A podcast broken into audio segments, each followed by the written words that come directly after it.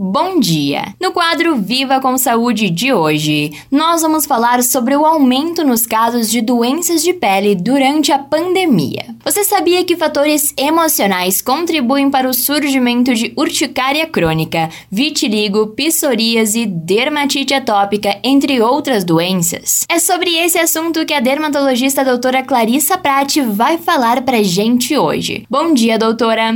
Bom dia a todos! Então, doutora, conta pra gente, por que durante a pandemia da Covid-19 nós observamos o aumento das doenças de pele? Diversas doenças da pele são consideradas inflamatórias em sua origem, também conhecidas como imunes ou autoimunes. Essas alterações, em geral, são crônicas e incomodam muito a qualidade de vida do paciente, reduzindo-a e levando a uma progressiva procura por diversos tratamentos, muitas vezes sem sucesso. Essa alteração inflamatória, na grande parte das vezes, pode ter como um fator desencadeante os eventos estressores e ansiogênicos. Esse momento nosso atual, que ainda está em curso pandêmico, é muito ansiogênico, como se percebe nos números de alterações psíquicas, como depressão e a própria ansiedade. Assim, nós dermatologistas temos encontrado diversos casos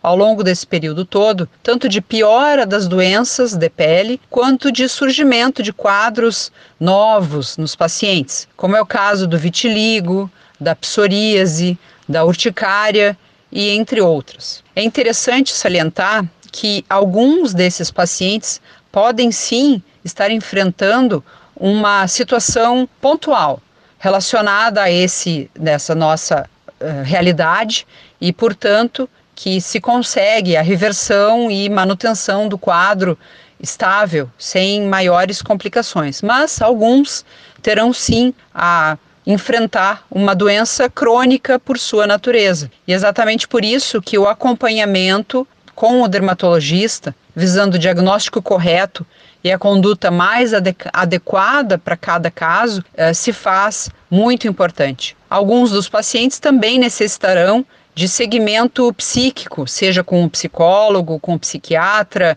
com apoio familiar, mudanças de qualidade de vida, para que se consiga estabilizar também as questões do humor, tá? tanto depressivas quanto de ansiedade. E é, se sabe que essas doenças, então, com fatores desencadeantes psíquicos, acabam por estabilizar com a estabilização do humor, mas há necessidade da intervenção dermatológica na grande parte dos casos.